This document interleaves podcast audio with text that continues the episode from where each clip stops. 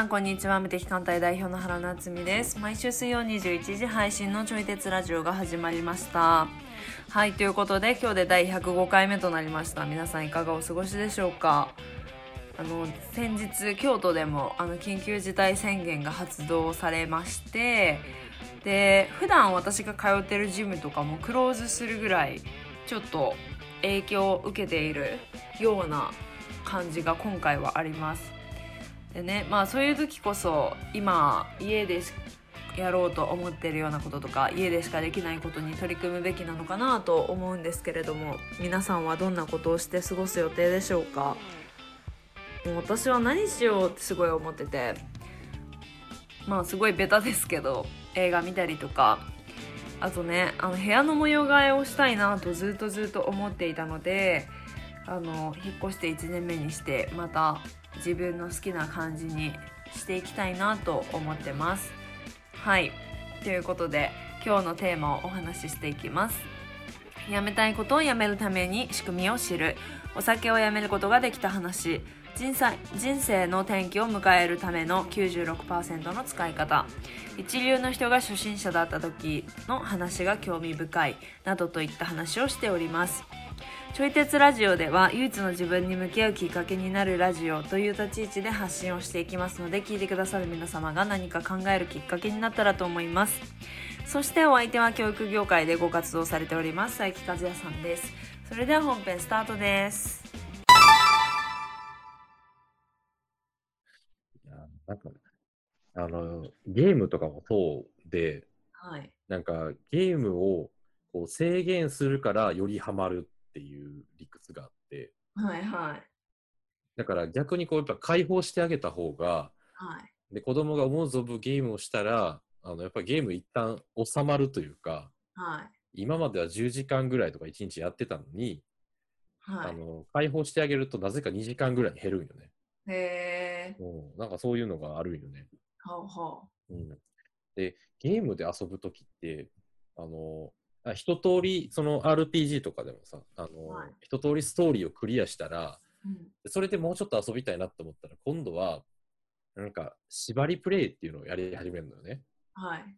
例えば、レベルが低いままクリアしようとか、なるほどな。条件を出してみたいな。そうそうそうそう、初期装備のままとかね、へえ、タイムアタックをするとか、うん、っていうふうにあの自由に遊び終わったら今度は制限をかけてよりなんか負荷をかけて楽しめるようにするっていう、まあ、そういう遊びの工夫があるんよね。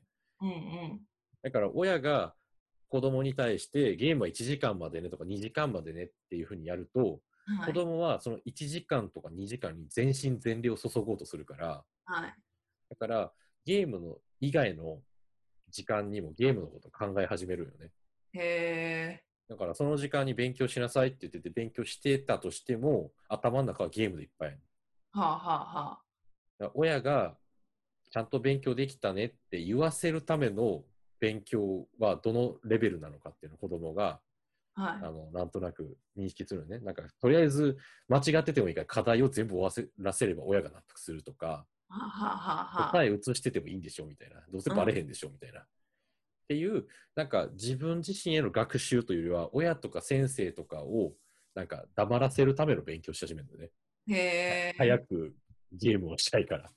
なるほどそうそうそうそう。だからゲームを制限して勉強させたとしても結局そこにより深くはまらせるだけではいでしかも他のことをおろそかにさせてしまうのねそうすることで。確かに確かに、うんうん。だからそれやったらやっぱ解放して思う存分やってもらった方がはい。子供は何？あのなんかほどほどに遊ぶようになるよね。はあちょうどいいは塩梅に。あうんうんうん。そうそうそう。やっぱそれがあのけんささっきのケンタッキーの話と全く同じなはい。考えやね。確かに。うん。なんかあれですね。宗教みたいな感じですね、その。うんうん。宗教？なんだろうなんかうん。こうなんて言うんだろうなまあ宗教とか、マルチ商法とかかもしれないですけど、うんうん。なんかし宗教とかマルチ商法ってあんま良くないイメージがあるじゃないですか。うんうん。あんま良くないイメージの中にいるけどでも本当はいいものって体感するとのめり込みやすくなるみたいな ああ、そうやね。背背徳感というものわかんないですけど 一緒にあるとなんかのめり込みやすくなるああ、そうやね。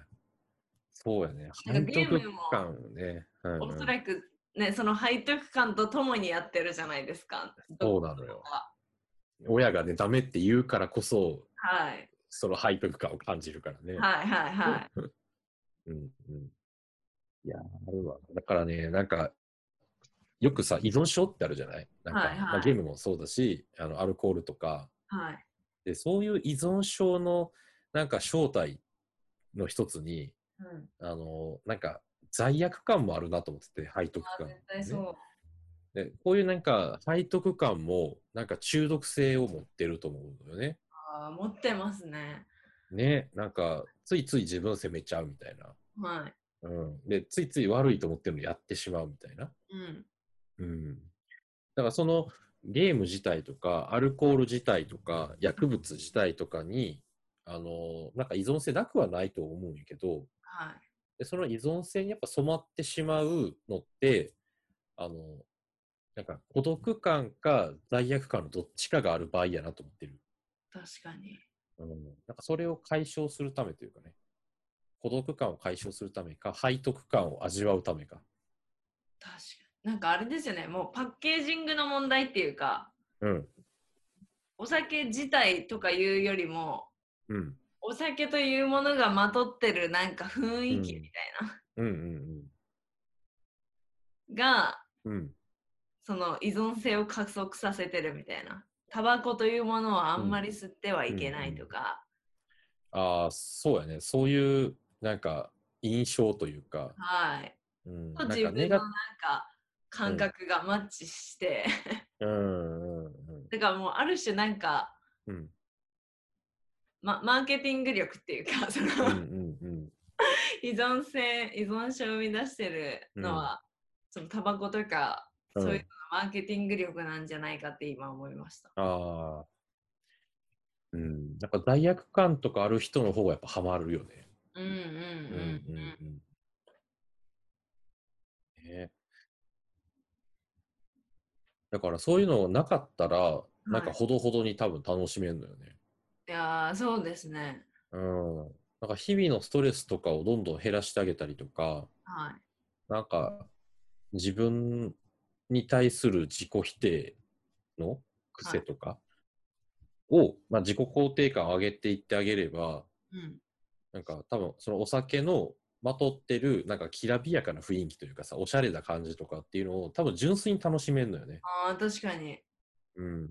で、なんかね、なんか俺学生時代と今とでお酒の飲み方が全然変わってて、はい。で、学生時代の時は、あのお酒をたくさん飲めるのがかっこいいと思ってたの。はあはあはあ度は数の強いお酒をより多く飲めるやつが偉いみたいな。あ。はいはい。思ってて。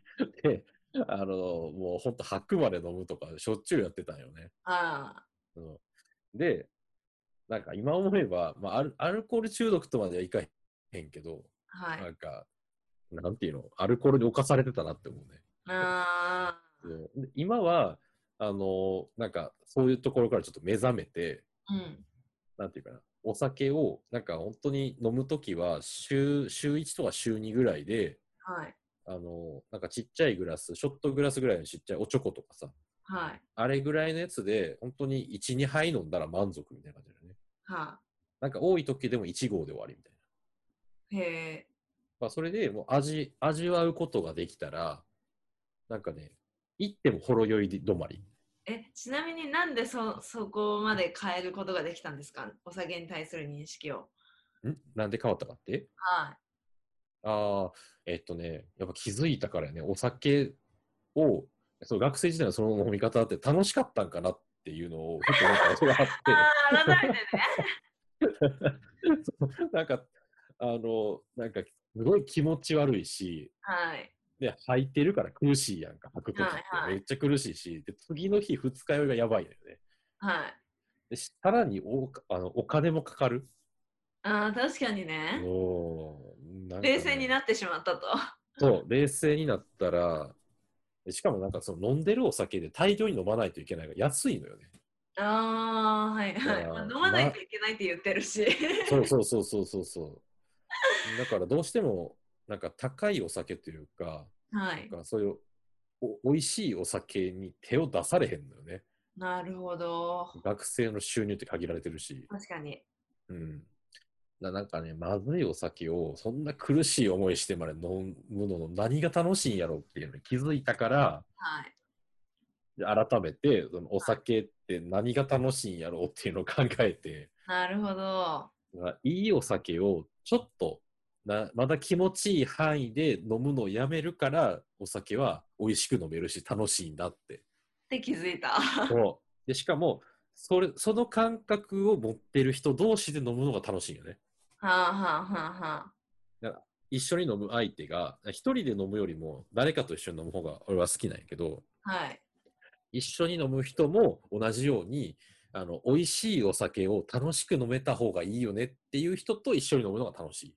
ああ、なるほど。まあ、体育会系で、あなんかグラス空いてますよ、継ぎますよみたいなことをやってくる人とは仲良くなれへんなと思う。はいはいはいはい。うん自分のタイミングで飲むからみたいなね、思うからね。うんうんうん。うんそうそう。で、そういう飲み方ができるようになってから、あの初めてビールが美味しいと思うようになったね。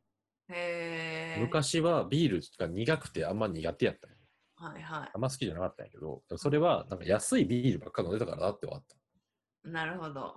た。うん。そう。とりあえずビールというかね、アルコールであれば飲め、飲めみたいな。はい。だからビールが苦手やったけど、美味しいビールがあるんよね。はあ。うん。それはやっぱり経験をしたから。あ、そうだね。はいそれもやりきったからやね。はい。ある意味で。やりきるの大事なんですかね、やっうんぱり。そうだね。うん。何回か記憶失ったもん。ええそう。なんか、ん飲み会の会場でさ、なんか、はい。こう、いっぱい吐いたりとかしてたんやけどさ、うん。パッて目が覚めたら自宅におんの。へえ なんか間がないんよ。だからそんなことだったね。はあはあはあはうんあそういう経験とかもややりきったから多分抜けたのかな。多分あはあ。やり、結局じゃあやりきった方がいいんですかね。そうだね。う。うんやりきることプラス、なんか自分自身のことに意識を向けてるのも大事かなと思う。やっぱ。なんかやりきろうとして、なんかずっと止まらへん人も多分おるじゃない？あー、なるほど。うん。でもその、例えばそのお酒を飲んでるときに、なんかこれって何が楽しいんだろうっていう、確かあのにね。、問いかけで自分にやっぱ向いてるじゃん。確かに。うん。なんか、時時々そうやって自分に意識を向けてることがあると、でそれでやりきったら、ふっと我に返るみたいな、確かに確かに。がある気がするな。むず、むずいですね。そうやね。なんか自分、今まで気づいてなかったことに気づくっていうね。ねえ。あの今までの認識の外側に行かないといけないから。そうですね。でもうん今までの認識の外側にうん。こう行かせてくれるうん。もものがあるということを、うん。こうやっぱ分かっておく必要はありますよね。そうやね。うん、うんうんうん。だなんかしら、多分、なんか外側へつながる道みたいな、はい。が、なんかその、なんていうの、認識の中におるときにも多分あはい。って、で、それを、なんか生かすというかね、気づくというか、はい。大事かなと思うんやけど、で、どういうことかっていうと、その、学生時代お酒飲みまくってた時に、はい。ね、なんか先輩たちに声をかけられて、はい。えっ、とね、なんか、えっ、とね、ウイスキーをたしなむ会みたいなのをやろうと思うみたいなね、はい。はい。言ってて、で、その会がまさに、あの、なんか、集まったメンバーでお金を出し合って、うんでそれで一人やと買えないぐらいのいいウイスキーを飲もうみたいな会やったのね。おで、そこで、あの、利きウイスキーってやってみたりとか、はいその、ウイスキーについていろいろ調べてみたりすることをやってたんよね。はい。だからもうその場所は、もうお酒をガブ飲みするっていうよりは、なんかどうやって美味しさを味わうかみたいなのを、なんか研究する会みたいになってたよね。あだからそういうのが学生時代にあって、で、たまたまそこに居合わせることができたから、ーはい。なんかお酒を、なんかいいお酒をちょっと飲むっていうコンセプトがその時に自分の中にできた。うんうんうんうん。だから学生が終わった後に、またちょっとお酒飲みたいなって思った時に、そういう飲み方にもシフトできたかなって思うよね。なるほど。あそういう、こう、今までの常識とか、今までの認識の外側につながりそうな、ちょっと今までと違う体験はい。をした時に、それをなんかキャッチできるといいのかもしれんなって思う。確かに。これはちょっと今までと違うぞみたいな。はい。うん。異変に気づくみたいなね。めちゃむずいけど、そうですね。き気づく。そうそう。だからこういうのって多分たまにしかこうへんと思うのよ、本当に。あうん。あの、ある人がね、言ってたんやけど、あの、はプラトーっていう言葉があって、あ。はい。で、このプラトーっていうのは、あの何気ない日常とか、なんか毎回同じように繰り返される日常みたいな意味だよね。で、その人生の中で、このプラトーが占める割合っていうのが、なんと96%だっていう話があって、へえ。だから96%の、人生の96%はいつもの繰り返しはいはいはなんだよと。だから今、今の認知の内側におるわけよね。い。なるほど。そう、ずっと認知の内側にいるのが96%あって、で、残りの4%がそういう認知の外側へ連れ出してくれる、いわゆる転換期とか、はい。なんか人生の転機みたいなうんうんものがあるんです。でそういうのが4%あると。うん。へえ。でしかも、その4%の人生の転機を生かすために必要なことが、これが、あのその96%いかにやりきるかにかかってるんだって。なるほど。はうん、だからそこやりきってるから、あのちょっと満足したりとか、い。あの心が落ち着いて、で、人そこに人生の転機が訪れると、そこにこう乗っかるというかね、乗っかることができる。その情報をキャッチすることができるっていうのね。うん。はい。うん、だからもう、俺の学生時代にお酒をしこたま飲んでて苦しい思いとかもいっぱいしてたから、はい。だからそういうウイスキーをたしなむ会とかね、情報をキャッチできたりとかして、お酒の飲み方を変えれたりとかね、したのかなと思うよね。なるほど。うんえ、じゃあ今のプラトーの話から言うと、うん。皆さんが人生なんか同じこと繰り返してんなっていうことを、うんうんうんとりあえず一生懸命やってると何かうん聞きは、その4%に出会う確率が、てかうん聞きやすくなるってことですよね。あ、そうそうそうそうそあなるほどな。う。うんうん。だから、うん。とりあえずうん。今あるものを一生懸命やることによってやりましょうっていう。うん、あ、そうそうそうそうそう。結局そこになるとね、今ここにはい。あるものに集中しましょうみたいな。はいはいはい。うん。あの別れた彼女のことばっかり引きずってちゃいけませんよみたいな感じ。はいはいはい。ちゃんと悲しんで手放しましょうみたいな。確かに。うん。そう。いや、最近ね、ちょっと、ちょっと若干話がそれてくんやけど、はい。なんかね、最近その今、今やってることを大事にしようっていうのを意識して生きるようにしてて、最近ね。このえー、はい。1ヶ月ほどでそういうふうに意識を変えたんやけど、はい。あのというのも、えっ、とね、その先月より前の時に、はい。うんと、えっ、とね、ピアノを、うんうん、うん。まあ、ずっと1年ぐらいやってて、はい。で、そのピアノの練習もしたいなと思ってたし、はい。でゲームもしたいなと思ってるし、でそういうブログとかさ、メルマガとかそういう文章を書くのも好きやから、そういうのもやりたいなと思ってるし、で、さらに今、ちょうど、あの、何？ベースのプロモーションの今真っ最中なんよね。うん。はいはい。で、そういうのの準備とかもやりたいなと思ってたし、で、漫画とかアニメとかを見たいなとか、なんかやりたいこといっぱいあったんよね。うんうんうん、でも、全然やりきれてなくて、あそう、なんか、必ず一日やり残しができるみたいなね。なるほど。そう。っていうのがあって、で、それでちょっと自分を責めてたよね。うんうんまたやれんかったみたいな。うん。はい。うん。で、責めてたんやけど、でも、あの、例えばそのピアノ上手くなるために、はい。あの、必要なことって、なんか、例えば1日1時間とか2時間がっつり練習するっていうよりも、うんあの、1日15分とかでいいから、あの、毎日継続することのが大事だっていうことを、はい。あの、とある動画で知ったよね。言ってて、言ってあって。はい。うん、なるほどなと思って。その、えっ、とね、一流の人が、はい。その一流じゃなかった時、まあ初心者やった時に、うどんな練習をしてたのかっていうのを解説する動画があったの。へえー、面白い。でしかもこれちゃんとね、研究結果を元にした科学的根拠に基づいた話やから、はい。だから結構し信憑性もあって、うんうんうん。で、そういういろんな一流の人たちにこう調査していった結果、分かったのが、あの、なんかやっぱ一般的なイメージって、はい。一流の人たちって結構ハードな練習をしてるイメージがある？あありますあります。ね、なんかすごい負荷が高かったりとか、すごい長時間の練習だったりとかね。っていうのをやってるイメージがあるんやけど、でも、そのスポーツなり音楽なり、なんか勉強とかも、一番最初は1日15分とかやったんやって。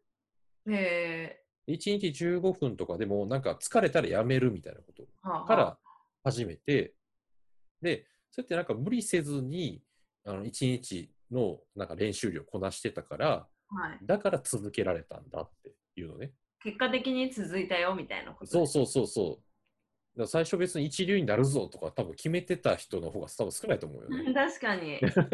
おったと思うんやけど、はいそれ少数派で。で、なんとなく、あの、近所のさ、ピアノ教室とかに行って、で、なんか自分がね、まあ、気分いい時だけ弾いて、はい。1日15分とかね、10 20分とかだけ弾いて、で、はい、終わりで、で、またピアノ教室行って、で、また1日、なんかそれぐらい練習してみたいなのをずっと多分、ずっと繰り返してたよね。そしたら、やっぱできること増えてくるし、確かに。で、ある程度その練習の負荷にも耐えれるようになってきたら、うん。あの、多分その20分が30分になったりとか、1時間になったりとかっていうので、どんどん多分伸びていくんよね、長い時間をかけて。うんうんうん。で、その話を聞いて、なんか、ちょっと頑張ろうとしすぎてた自分に気づいたの。うん。なるほど。ピアノの練習も1日2時間ぐらいした方がいいんだろうなとか、うん。なんかそういう文章を書くのとかももっと頑張った方がいいんだろうなとか、はいはい。なんかどんどんどんどんこう負荷ををもっと上げようってしてたような感じがするんだよね。うんうんでもその負荷を想像したら、負荷かかってる自分を想像したら、ちょっとやりたくないなって気持ちもあって、うん。なるほどなるほど。うん、なんかちょっとしんどそうだなみたいな。っはいはい。ていうので気づいたらもう一日が過ぎようとしてるみたいなね。うんうんうん。でしかもピアノの練習とかしようと思ったらさ、上の人の迷惑とか考えなあかんから、はい。だから夜はできひんなみたいな。ああ、確かに。うん、でももう気づいたら7時みたいな。は とかってなって、結局それで、なんか1週間、2週間も過ぎていくんよね。いはいはい。うんでもレッスンの日もあるから、うん。そう、でもレッスンの日、先生にまた言い訳せなあかんみたいな。とかってなって悪循環にはまってたんやけど、確かに。うん。おー悪循環だった、本当に。はあはあはだからそういうこう、最初は1日15分とかでいいんだよみたいな。しかもそんなに高い負荷じゃなくって、あ。はい。なんか自分が、あ、ちょっと練習頑張ったなって思える範囲でいいんだって。へえ。うん。な指疲れたなでもいいし。えそれはでもあれですよね。やっぱ結果的に自分のやりたいを引き出すためにっていうことですよね。そうそうそうそう。やりたい範囲ではい。やり、やり続けられるために。はいはいうんはうんうん。そうそうそうそう。だから無理しちゃいけない。い。なるほど。うん、そうすると、ピアノの練習時間とか1日20分とかでいいんだってわかるし、はい。うん、なんか自分がその習慣化していきたいことは、最初はその15分、20分から始めるので十分だって思えるから、そしたら1日の時間が結構余るというか、はいはようになって、い。うん、で、ピアノの練習もできるようになったし、はい。うん。で、まあゲームはそもそもずっとやっててやってるからできてるんやけど、はい。うん。で、ブログの更新とかもそんな頑張らんでいい。なんか頑張って長文書こうとしちゃう時もあったんやけど、はい。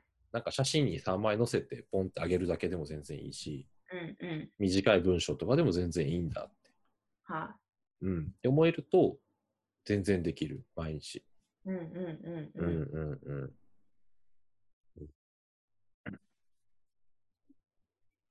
確かそうそう。だからなんかこういうのをこう継続していくこと、毎日の、うーんと、なんかまあそれをプラトーにしていくみたいな感じの感覚なのかな。に。うんうんうんうん今、日々過ごしているあの生活レベルにいく、うん組み込んでもそんなに違和感がないぐらいのレベルにしておく。い。確かに。うん。で、あとはそれをずっとひたすら繰り返していく。はいはいはいはそしたらどこかのタイミングで劇的に伸びたりとか、劇的に変化する機会が多分あるんよね、い。はきっと。い。いや、絶対そうですね。ね確かに。